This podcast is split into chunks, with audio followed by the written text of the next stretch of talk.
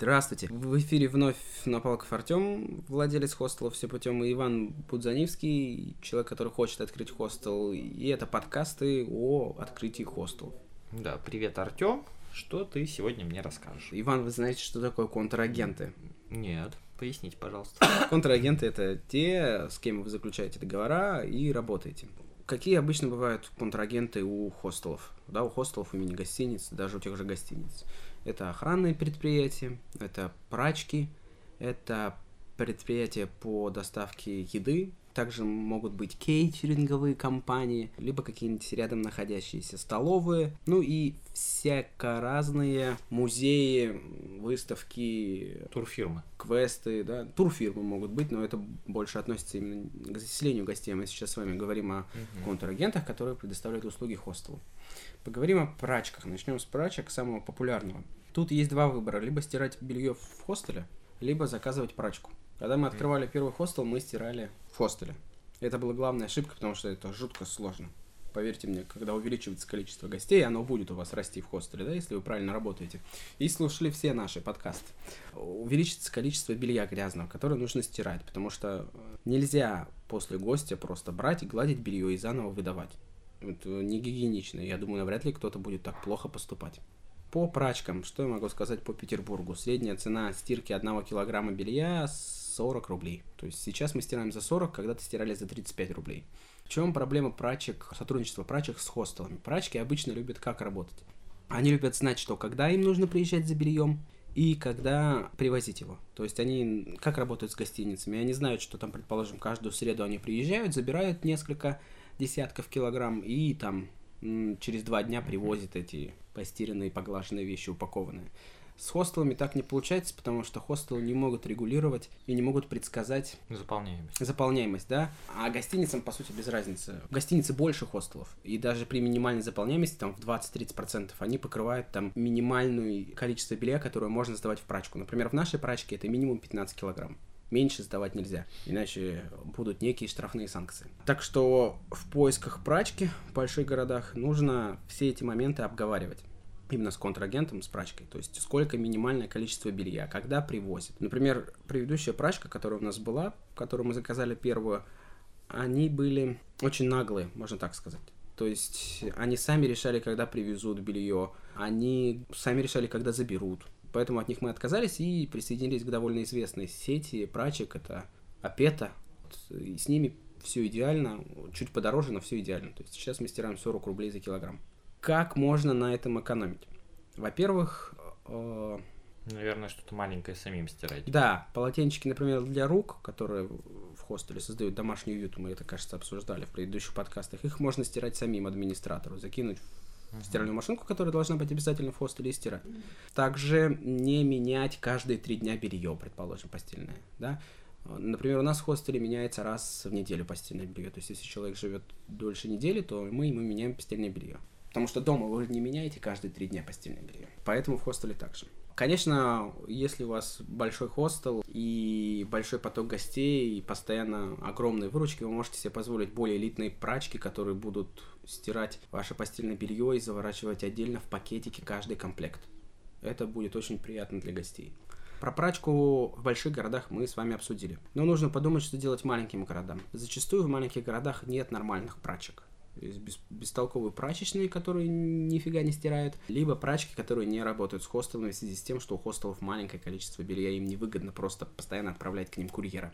Тут есть два выхода. Либо договориться с прачкой и самим возить белье, а, либо изначально закладывать в бюджет установку большой профессиональной стиральной машинки с большой загрузкой и сушильного аппарата. Я знаю много хостелов на 60 и более мест э, в небольших городах, которые таким образом поступают. В этом есть и плюс, и минус. Плюс в том, что вы, несомненно, экономите и контролируете весь цикл стирки, да, вы точно знаете, что происходит с вашим бельем.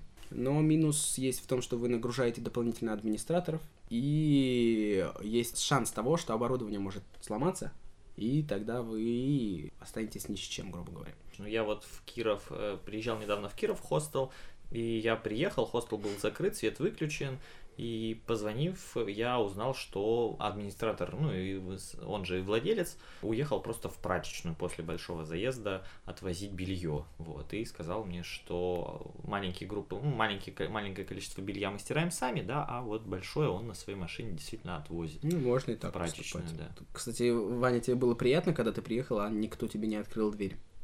Ну, конечно, там справа был бордель, вот. И ты сходил отдохнул сауна. или что? Нет, но да, я растерялся немного, потому что это было, ну, не в самом городе, то есть, а уже, получается, на краю, вот, в промзоне. Вот, но хостел оказался замечательным. Тут краю просто... местоположения. Итак, мы отвлеклись и переходим к следующим контрагентам охранное предприятие. Мы про это уже обсуждали в подкасте про безопасность, поэтому тут решать вам устанавливать или нет кнопку безопасности. Что еще можно сказать про контрагентов? Завтраки. Неотъемлемая часть хостелов. В некоторых хостелах подают э, шведские столы с утра, завтраки. Опять-таки, память меня подводит, обсуждали мы это или нет. Вот мне тут подсказывает, что не обсуждали. Смотрите, Иван, в некоторых хостелах э, в стоимость входят уже завтраки. И люди с утра получают шведский стол. То есть с 7 там, до 9 администратор насыпает дешевые хлопушки, деш... кладет дешевый йогурт, молочко, да, там кидает какие-нибудь крендельки, булочки, и кто первый встал, того и, грубо говоря, и тапки. Я считаю, я считаю, это неприемлемо, потому что это не индивидуальный подход к каждому гостю, а это, не знаю, ну, как накормить скот, что ли, да, то есть как коровкам кидают сено, покушали и все. Потому что хостел не может обеспечить полноценный шведский стол, как это может позволить себе сделать гостиница. В гостиницах шведский стол это не то, что шведский стол в хостелах. Да? Никогда нельзя сравнивать. Вот, поэтому я считаю, что это неправильно. И организовывать такое в хостелах нельзя. Либо можно, но тогда цена поднимется значительно, ну, незначительно, ну, процентов 10 нужно понять, поднять цену за проживание и организовывать настоящий хороший шведский стол. Чтобы там были нормальные хлопья, были бутерброды, еще что-то. А не так накидали, как курочкам. Вот первый встал, все сожрал, убежал и все. Администратор с утра пришел. Ну, сам администратор все съел, да? Вы же не можете быть уверены на них сто процентов. Либо можно обращаться к контрагентам к привозу завтраков. Вот у нас до недавнего времени в хостеле была компания Hostel Delivery, если я не ошибаюсь. Они организовывали завтраки довольно дешевые, от 90 рублей до 250 рублей. Но, к сожалению, они закрылись. Что делать, если в вашем городе нет таких компаний, да? Рекомендую пройтись по ближайшим столовым и кафе. И прийти с ними к соглашению, что если у вас будут заказывать какой-то завтрак за день, вы будете сообщать им это по телефону, и с утра у вас уже этот завтрак будет готов, и вы можете прийти, забрать его и оплатить столовой, либо с кафе, и принести в хостел. То есть э, у вас идет смена с утра администраторов, и тот администратор, который меняет ночного администратора, может по пути зайти в эту столовую и взять этот завтрак и принести. Потому что большинство кейтеринговых компаний и компаний, которые делают еду на заказ, они также плохо сотрудничают с хостелами, потому что вы должны понимать, что один-два завтрака ради вас никто вести не будет. Этого мало. А шанс того, что у вас закажут много завтраков, не, не такой большой. То есть не все гости заказывают завтрак. Вот еще, кстати, к этому. Почему против шведского стола? Не все гости хотят завтрак. Но почему все должны за это платить? Ведь если у вас в хостеле завтрак для всех, ну, шведский стол, то вы не сможете исключить у кого-то из э, цены за проживание этот пункт.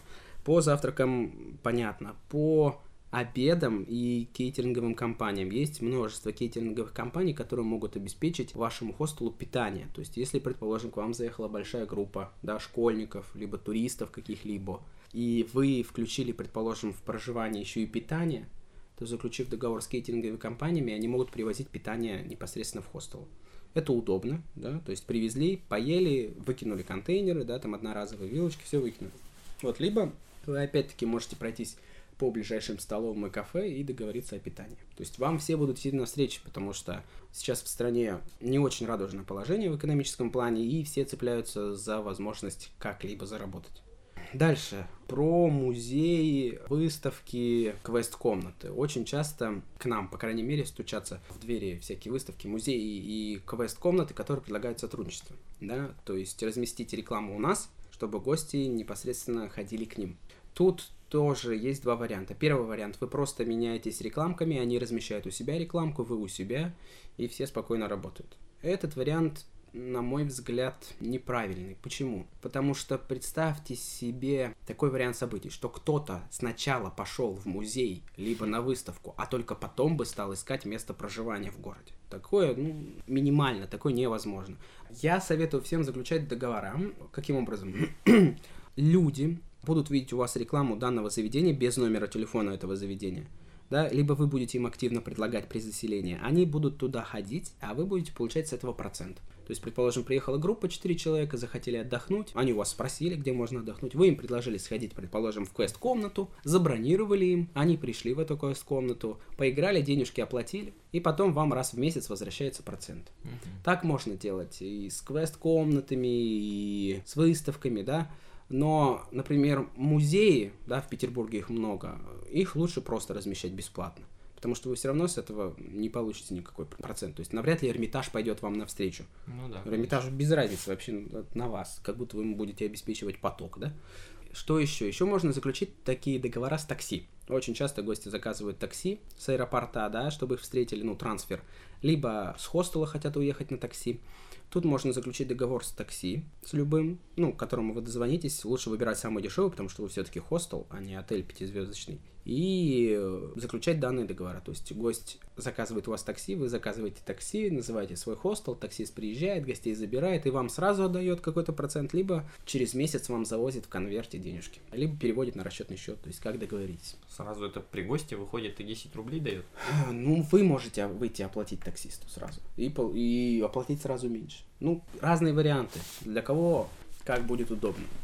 Если мы перейдем дальше к контрагентам, то можно обсудить неподробно да, сотрудничество с туристическими фирмами. Порой летом, когда вы можете за счет рекламы и всего продвижения сайта Яндекс Директа обеспечить себе нормальный поток гостей, да, из сайтов бронирования, про которые мы с вами говорили. Это вполне отлично. Но зимние периоды, в периоды школьных каникул, в периоды праздников коротких, да, майских, не всегда можно обеспечить стопроцентное заселение хостела. Здесь я вам рекомендую сотрудничать с э, туристическими агентствами, либо туроператорами. То есть вы берете э, набираете в Яндексе, в Гугле, поехать в Санкт-Петербург, поездки в Санкт-Петербург, туристические поездки, и смотрите, какие турфирмы это предлагают. Э, лучше, конечно, туроператоры местные. Обзванивайте их и заключайте с ними договора, чтобы они включали вас в туристические пакеты.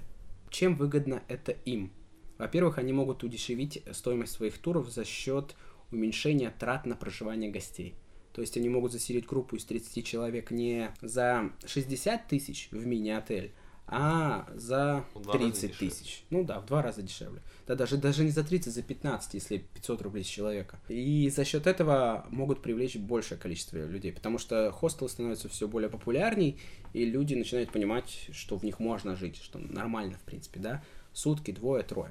Ищите эти турфирмы, заключайте с ними договора. Либо таким образом, да, то есть, чтобы вы им давали единый ценник, а они уже сами делали накрутку. Либо какой-то процент им. То есть, они привозят вам 10 туристов, туристы расплачиваются, и вы с этой суммы потом платите 10% туроператору или турфирме. Сразу говорю, что не все будут идти вам навстречу, и вам придется сделать множество звонков, но это того стоит потому что вне сезон, да, например, в школьные каникулы, за счет одной только рекламы вы не сможете обеспечить себе довольно высокий поток. uh Ну, в принципе, Иван, на этом все про контрагентов. Если у вас есть какие-то вопросы, вы всегда можете написать мне на почту, которую вы можете найти. Я на могу сайте. или слушатели. Слушатели, но uh вы всегда можете мне задать их вживую. uh Вот Спасибо. также есть ссылки на социальные сети, где вы тоже можете задать мне вопросы. На сегодня, в принципе, все. Всем спасибо, до свидания.